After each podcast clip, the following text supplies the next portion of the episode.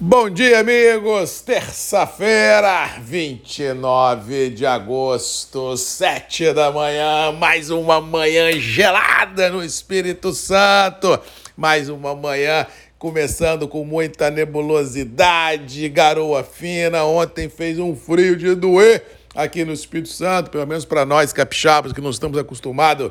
com o frio, realmente a temperatura passou um pouco da conta, com sensação térmica aí entre 15, 16, 17 graus. Para nós na capital, na beira do mar, realmente é muito frio. E nas montanhas do Espírito Santo, sensação térmica bem interessante também, abaixo desses níveis ah, que nós estamos falando. E ao que parece, pela meteorologia, este cenário climático prevalecerá pelo menos a semana inteira, ou seja, a frente que vinha subindo no mapa subiu, rompeu a bolha de ar quente e vai jogar água e temperaturas baixas em todo o cinturão produtivo do sul, sudeste, partes do centro-oeste, não descartando, quem sabe, mais perto do final de semana, essa chuva chegando também e essa temperatura mais baixa ao norte de Minas e ao sudoeste baiano. Vamos acompanhar para ver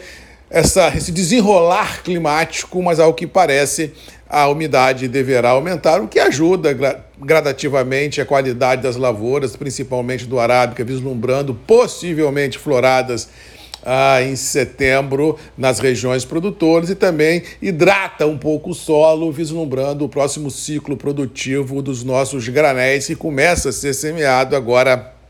em setembro, mais uma super mega safra brasileira de grãos 2024. Com relação aos mercados, ontem foi feriado em Londres, Nova York trabalhou praticamente lateralizada, grandes operadores administrando suas operações no mercado, tentando entender para onde vai o mercado, tentando entender se os embarques de Brasil, maior origem produtora de café do mundo, continuará nessa pegada ou se já começa a desacelerar esses embarques entre fevereiro, desculpa, entre setembro ah, e outubro, ou seja, tem muitas perguntas no ar, muitas expectativas, poucas respostas. Vamos ver como será o desenrolar ah, das próximas semanas, mas o relato que se tem é que os preços internos continuam firmes em reais, com fraca liquidez envolvida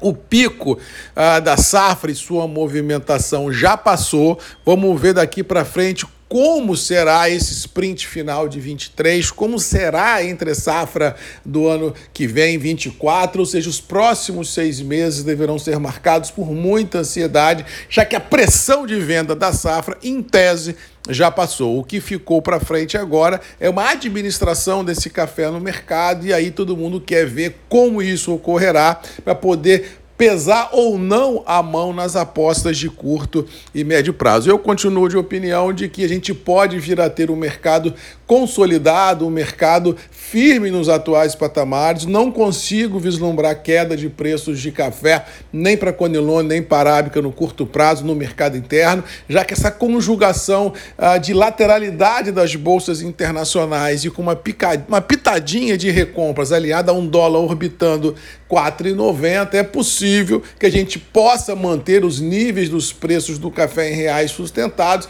e todo mundo pagando para ver o que, que vai ser daqui para frente ou seja, muita emoção no radar, adrenalina, e acho que, pelas verdades das quais eu acredito, o mercado trabalha dentro não vou dizer a você do piso das possibilidades, mas não acredito em baixa, não. Eu acho que o mercado, na pior das hipóteses, estão nos níveis que estão sendo apresentados, e na melhor das hipóteses, dependendo de qualidade, dólar, bolsa e, e, clima, a gente pode vir a ter alguma melhora no radar daqui para frente de forma pontual. Mas vale a observação produtor acompanha o mercado, aquelas qualidades que têm margem, aquelas qualidades que podem ter um negócio específico sendo realizado, venda alguma coisa, trabe as operações, faça uma gordurinha financeira para a gente poder enfrentar os próximos seis meses que de muita ansiedade que nós vamos ter pela frente, mas acho que, no pior dos mundos, o mercado já está precificado em linha as suas possibilidades ah, no cenário atual. No mais, um abraço a todos. Fiquem com Deus, bom frio a todos. Tomara a Deus que não traga prejuízo a ninguém. Vamos tocar o barco, esperar ver como é que Londres vai caminhar no dia de hoje, ver como Nova York também caminhará, mas acredito que o mercado possa ter recompra, já que o quadro fundamental, globalmente falando, indica essa tendência de recompra nos terminais. Vamos ver o que, que nos reserva e vamos tocar o barco, porque não tem para onde correr. Um abraço a todos, boa terça-feira e até amanhã às sete comigo, Marcos Magalhães, Voz do Café e você, sempre tem um encontro marcado aqui nos grupos e redes MM, ponto de encontro de todos nós. Beijo, um abraço e até amanhã. Tchau!